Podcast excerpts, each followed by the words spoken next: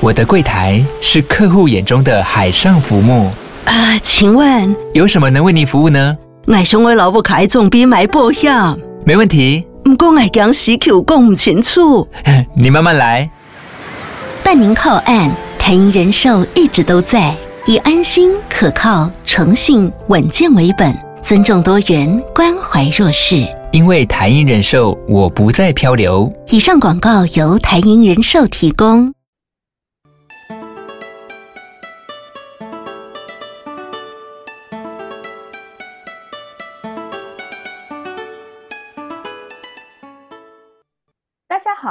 迎来到姐姐们的旅游圈。我是香香姐姐，我是米粒姐姐。过完年了，大家上班了没呀？啊、呃，上了。进进入那个新的一年，还有十二个月要上班。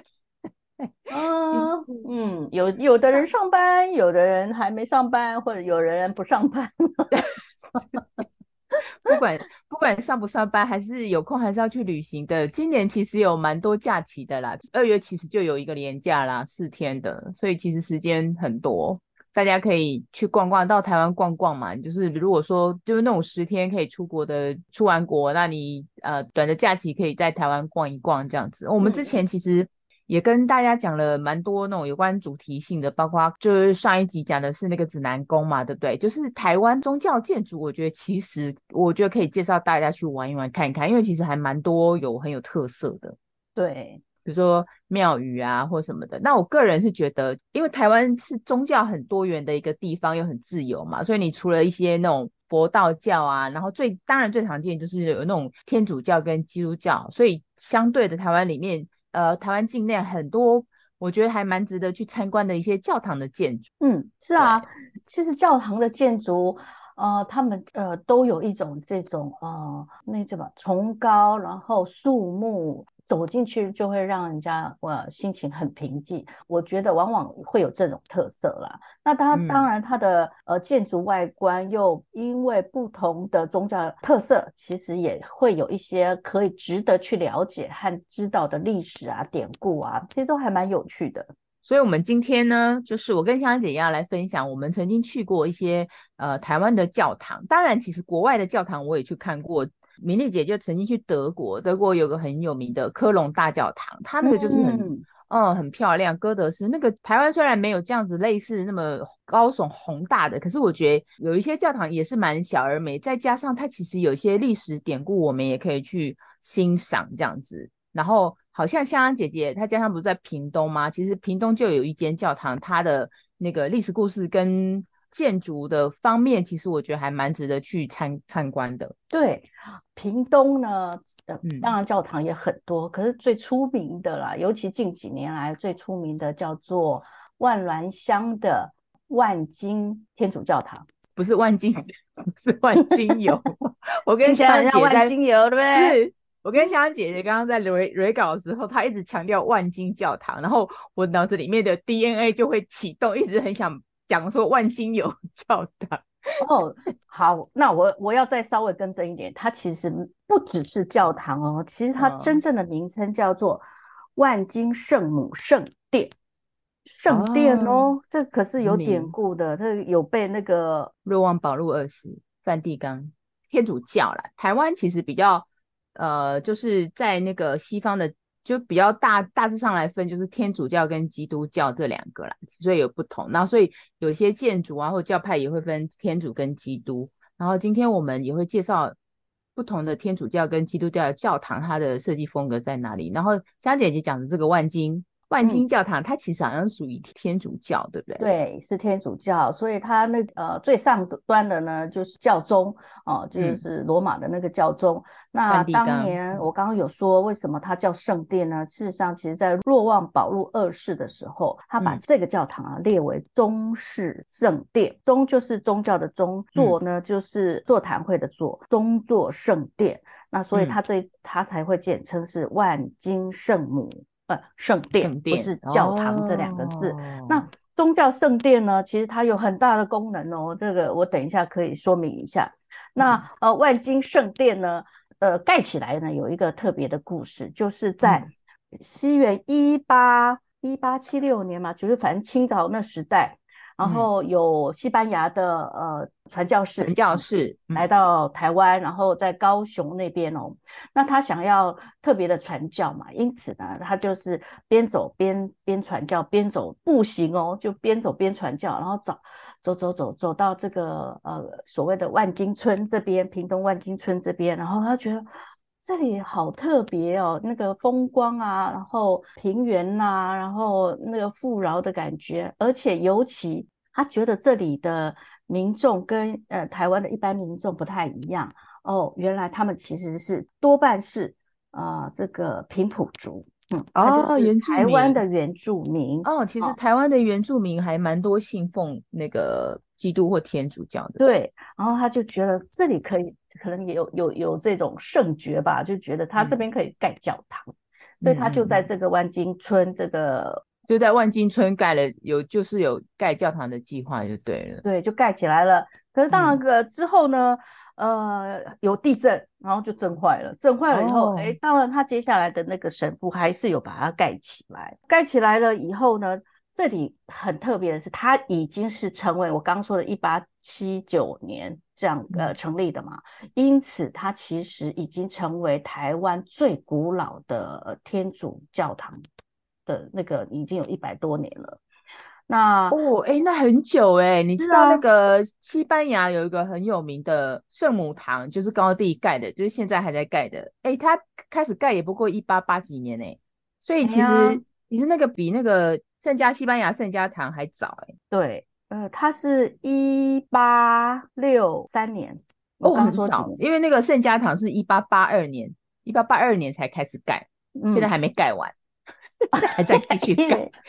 它是很有名的，没有盖完的那个教堂，那当然是观光景点。我觉得比较好笑，就是那个。建筑师，我就看网络上有资料，因为为什么圣家堂盖到现在还可以一起盖？那然后那个高地就讲说，因为他的客户，你知道教堂的客户其实就是上帝嘛。他说客户没有催他，嗯、所以他不用慢慢盖，对，慢慢盖。我觉得还蛮有趣的一个说法，这样子。好，你有去过吗？有有去过，那大概哇，很很多年前喽，有二十年二十年以上喽。那那时候呢，还是跟着。呃，我妈妈还有我姐姐在那个圣诞夜啊、平安夜的时候，那边都会有一些的那个活动嘛，嗯、然后有马槽啊，嗯、那个一些的摆设圣母啊，然后周边啊，然后呃有一些这个天主教装饰，哦，就是整个氛围是不一样的。对了，这整个氛围真的就是全村哦，就是万金村全村基本上都是我们天主教的教友。因为它等于是全村的活动，哦、嗯，嗯好，然后我还记得那时候我跟我妈妈，我妈妈有一个朋友住在那边。真是特别的。她说她从小是闺蜜，可是后来她、嗯、呃呃嫁到美国去。那一年呢，正好回到台湾，然后我跟我妈跟我我姐姐就那时候去到那里，然后就去拜访到她。其实没有特别要去拜访，只是说，哎，我有一个呃闺蜜从小住在这里，哎，没想到她家，然后就看见她出来，就是那一次的呃相会，巧遇就对了，蛮有蛮蛮特别的啦。好，嗯，好，那讲回来，我刚刚说万金圣殿呢，它其实还有一个呃哦被认证的一个一个很很崇高的地位的是，呃，在同治年间的时候啊，那个沈葆桢不是有台呃来到台湾嘛，嗯，那他知道有这个呃圣殿，因此他他就呃感受到这个圣殿其实是蛮宏伟的，然后所以他就奏请那个皇帝，请他可不可以准他给。这个天主堂一个圣石，哦、然后这个圣石呢，当然是皇帝给的啦，所以他们就把它镶在那个玄关的上面，嗯、也就是那个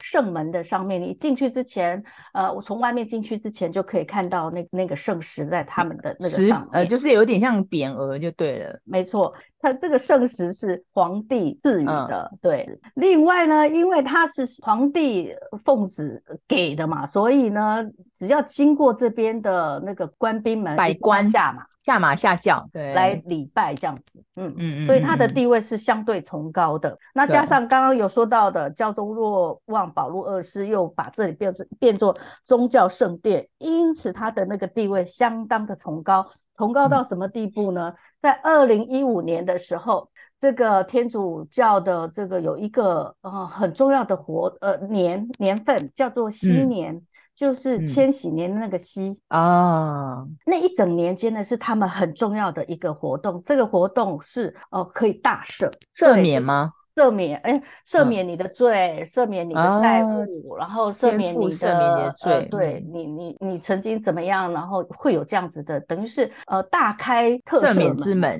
嗯嗯。嗯嗯，好，但是不是所有的天主教堂都可以有的哦，只有这个圣殿级的才才可以安上这个圣门，所以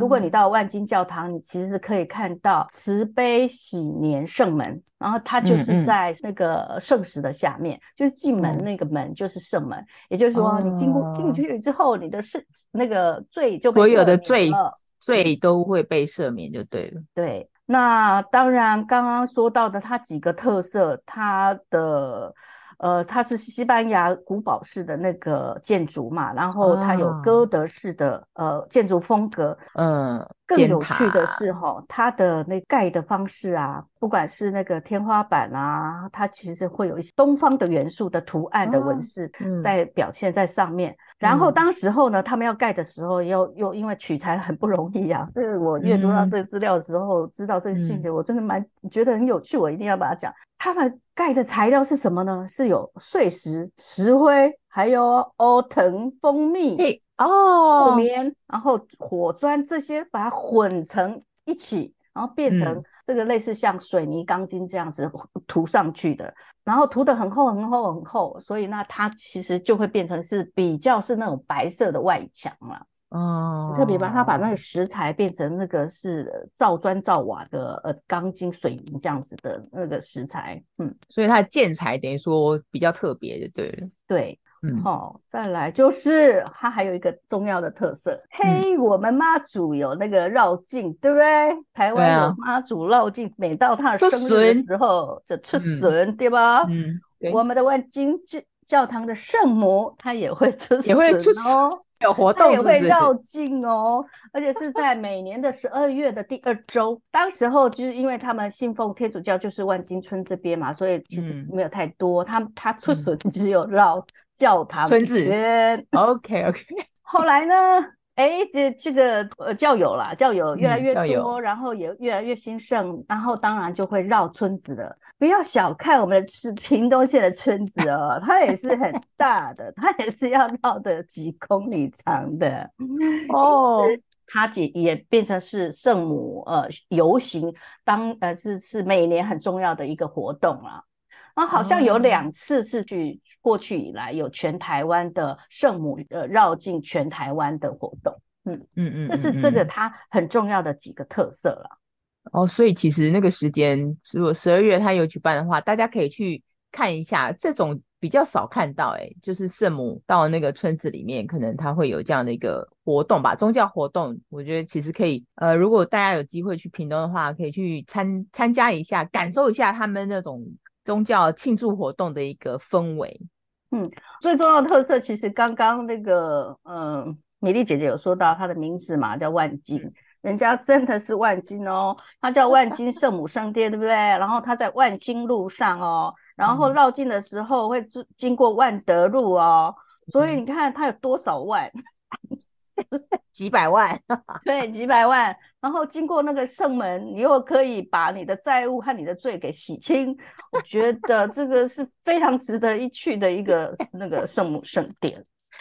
你看，又可以赦免你身上的罪，哈，然后又可以将你身上可能欠欠人家的一些东西还掉。是，然后进到教堂又可以呃呃感受到平静，让自己的身心灵都受到洗涤。我觉得是一个很好的一个游程。如果有有这一块的话，我觉得是很适合呃大家有空的时候去呃呃游赏。呃，你有进去过里面吗？啊，里面可以啊。你有进去过里面？你有进去过吗？嗯，它就是。很高的一个，然后那个圣母就是在这个正正前方，正前方，然后旁边有都是用彩波的形式，那个会才会标绘出来，嗯，很漂亮，很很圣洁啦。我只能说，我不能说是漂亮，但是你进到那个氛围，你就可以哇，那种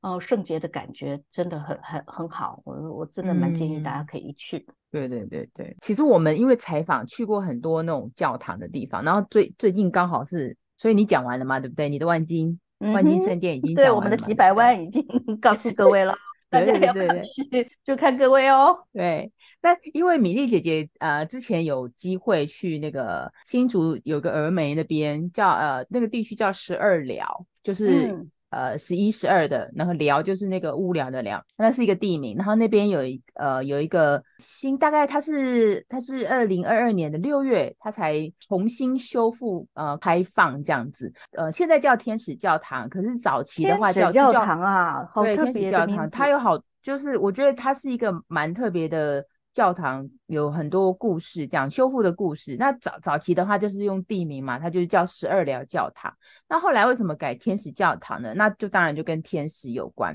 我觉得这个教堂比较特别的是，教堂它之前其实呃在十二寮地区嘛，那时候也是说神父来这边要传教，然后就盖了教堂。可是后来他们就是因为呃神父的话，就是他就到别的地方去，因为那个地方后来就是教友呃越来越少嘛，所以就可能就变成废弃，那个地方就废弃，大概废弃了好久。他是我记得是应该是一九六几年那时候盖的。然后后来就是有呃萧条一阵子，就变成废墟，你知道吗？嗯，然后废墟的话就是呃杂草丛生，它其实不大哦，不会像我觉得没有像万金那么大，里面大概可能可以容纳的教友不会超过五十个人，所以就是很小巧的一个教堂，它是属于比较南欧风格的，就是红瓦、嗯、红屋瓦，然后那个是白白墙。那现在因为修复了，会有一些攀藤植物在上面。其实你去的话，猛一看的话，就是会觉得好像你到到南南欧的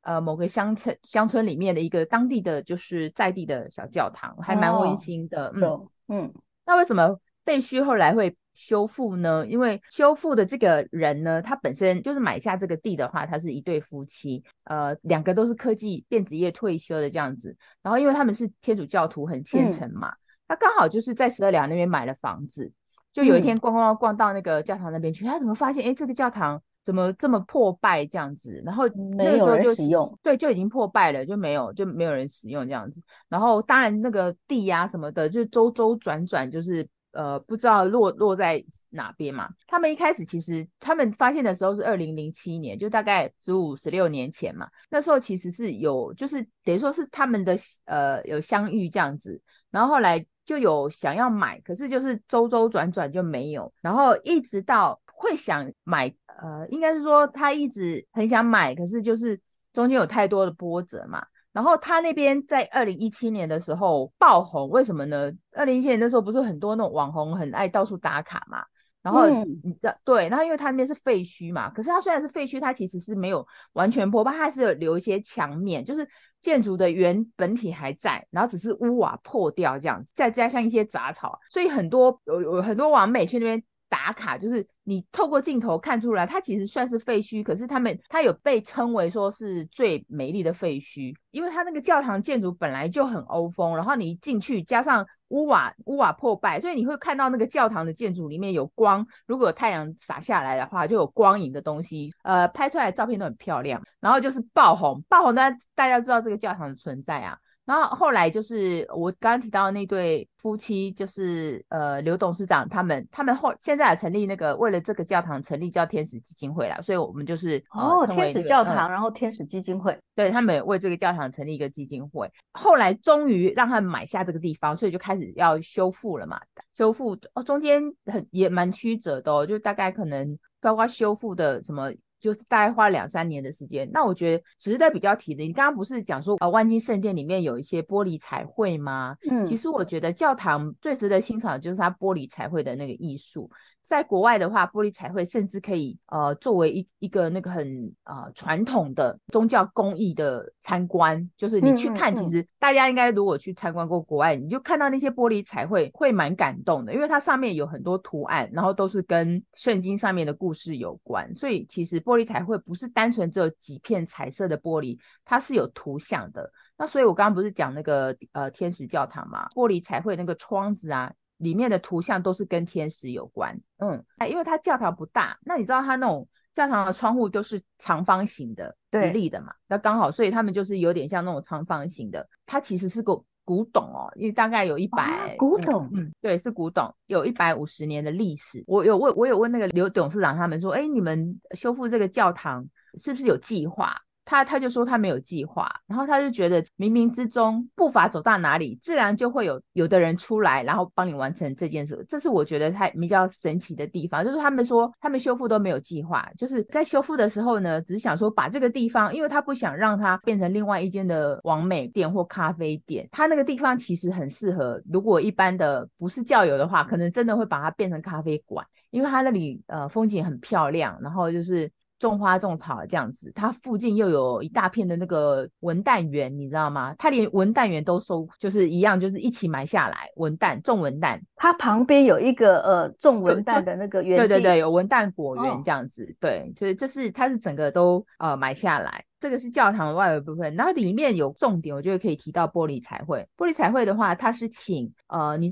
呃，大家都知道那个，其实丁松云神父就是那个美国的到台湾来的很有名的一个丁松云呃神父，他的弟弟呃叫丁松青神父，嗯、呃，丁松青神父也是加州，然后来到台湾传教嘛。他其实他自己本身不是天使教堂的那个神父，他其实在新竹的清泉部落有一个叫十字架天主堂。担任那个，哦，呃、对，主任司铎，只是他这一次来，就是跟、嗯、呃受刘董事长呃邀请，就是来做呃玻璃彩绘的那个修复，因为他自己本身对于其实也是一名艺术家，他对他可以自己自己创作那个玻璃彩绘，所以他就是一起来参与那个天使教堂的那个修复嘛。那我要讲的是。刚刚我不是提到那个呃玻璃彩绘，它不都天使嘛？那我不是跟你讲说一百多年嘛？你在台湾哪里找到一百多年？而且还是古建嘛？它其实是到那个纽约的呃呃旧教旧教堂，如果是废弃的话，它不是有一些那个窗户都会呃收集嘛？然后他就把那些废弃教堂的一些那个窗呃玻璃彩绘的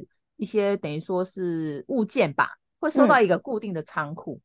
然后那个呃丁松青神父呢，他知道这个。他知道有这个呃保存那个呃艺艺艺术品的那个仓库，他就直接去那边找，啊就被他找到，刚刚好有那个呃十二幅，就是左右两边，他窗户就是六扇窗户嘛，那刚好左右两边十二个呃小天使的那个玻璃彩绘窗户，就刚刚好，对，然后就带回来，然后呃，当然其实还有一对大天使，它是放在祭台上面，你去那边的话，你光看那些玻璃彩绘，你就觉得很值回票价，因为整个已经。一百多年的那个玻璃原件一定不会是完整嘛，都会有破啊，所以他们带回来都还要修复，嗯、花了十个月，就是慢慢拼凑啊这样子。这是玻璃彩绘的部分。呃，另外还有一呃还有那个古画，其实我觉得里面这一间天使教堂值得参观的，呃，有关那个艺术的东西的话，呃，就是除了我刚刚提到的玻璃彩绘，还有另外的就是古画。古画的话，就是以以前都是油彩嘛，所以呃大大致上你在教堂也会看到一些很大幅的那种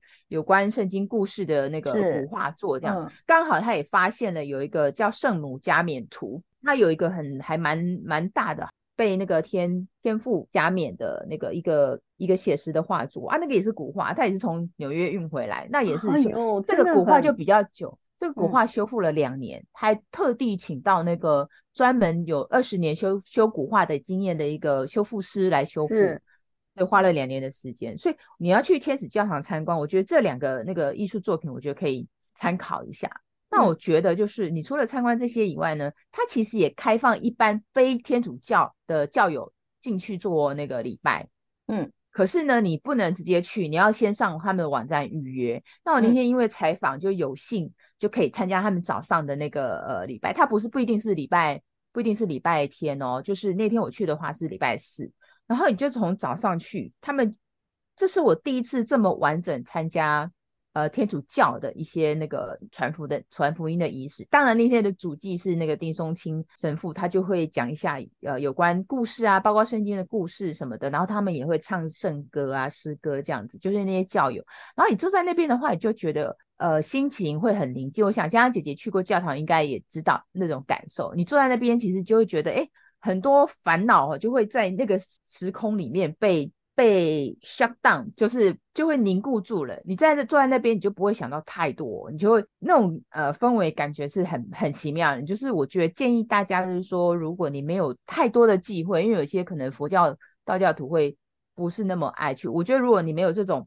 你觉得你可以，我觉得是可以欣赏其他宗教的一些仪式活动的话，是可以对你有有帮助的这样子。然后，嗯，就是你去参加那个天使教堂，去参加他们的礼礼拜弥弥撒活动的话，是我觉得还蛮值得的。就是你要上网去登记就是了，就是他会你会有全程的那个活动这样。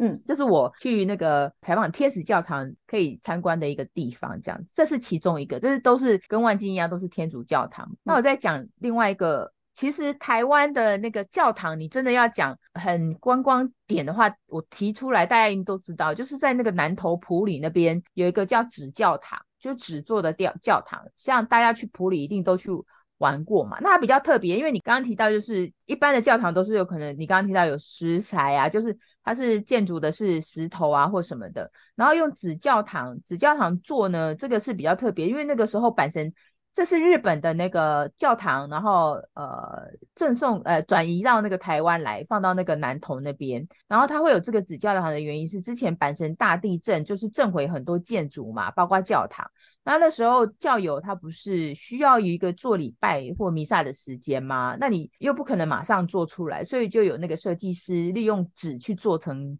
呃教堂。啊，对，是，又有点像一个临时的礼拜所这样子，嗯、就是很快的，嗯、等于说是一个简易的。可是他们也不是说随便乱，你去普里看你就知道，哦，那个教堂其实是比较偏设计感，它是有那个五十九根，你知道它那个柱子啊，它其实是有点半镂空式的那个建筑，所有的主要的枝干其实都是用纸管，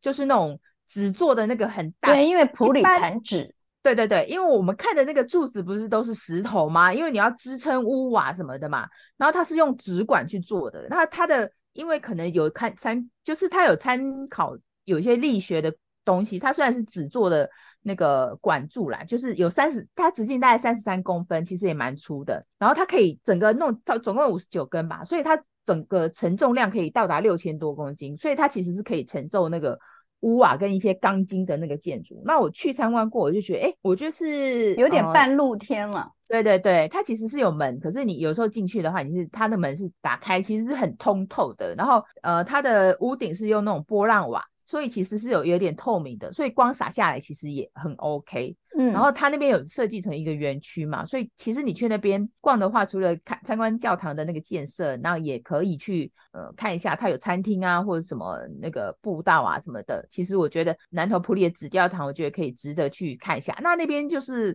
可能就纯参观啦，它就是专专门一个景点，跟天使教堂不一样。天使教堂它是可以感受氛围，然后纸教堂的话，你就是参。参观这样子，那刚刚不是提到纸纸做的吗？那再介绍一个，在那个桃园复兴乡，我会比较特别提的是，啊、呃，那个教堂叫基国派，基隆的基，国家的国，嗯、然后呃苹果派的派，基国派教堂，它其实是全部都是石头盖的教堂。它比较特别，它是属于基督教的模式，它设计的风格有点像那种苏格兰长老教会那个时期，就是十九世纪那时候的建筑风格这样子，然后全部都是石头做的，它的石材呢是在附近那个复兴乡那边有个蝙蝠洞西边的一个石材，就是把溪里的。呃，石头呃呃运到这边来，然后请北头有那种那个叫什么切石头的师傅去切割出来，所以你去现场看那个教堂，其实是呃墙外的石头是大小不一的，可是那种那种设计的随意是叠堆叠出来的那个墙面，反而更有那种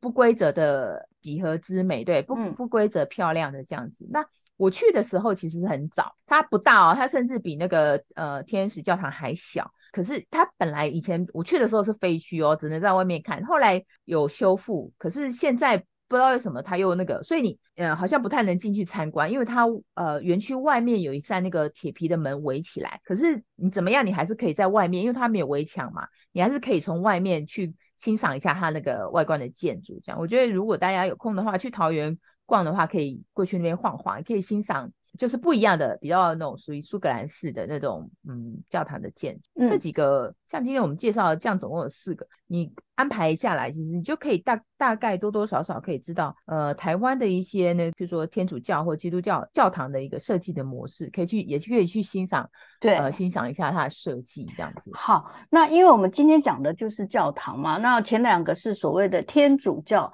呃，正好这这几天正好是那个台北的书展。那台北书展通常都会有所谓的主题展，这个有一个主题国叫波兰，他们呢就是呃从开始到二二月五号礼拜天呢，他们有一个叫做天主教联展，嗯，那它是它是用波兰文化的多重宇宙的面貌，然后都是请来啊、呃、台湾各地很有名的这天主教的神父们，然后在那边做做讲座，例如有说呃波兰的宗教与文化啦，说波兰修女的秘密啊，我觉得如果大家有有有空在台北也可以去呃去台北书展去了解一下天主教的文化。好哦，那我们今天的教堂之旅就分享到这边。好，OK，拜拜，拜拜。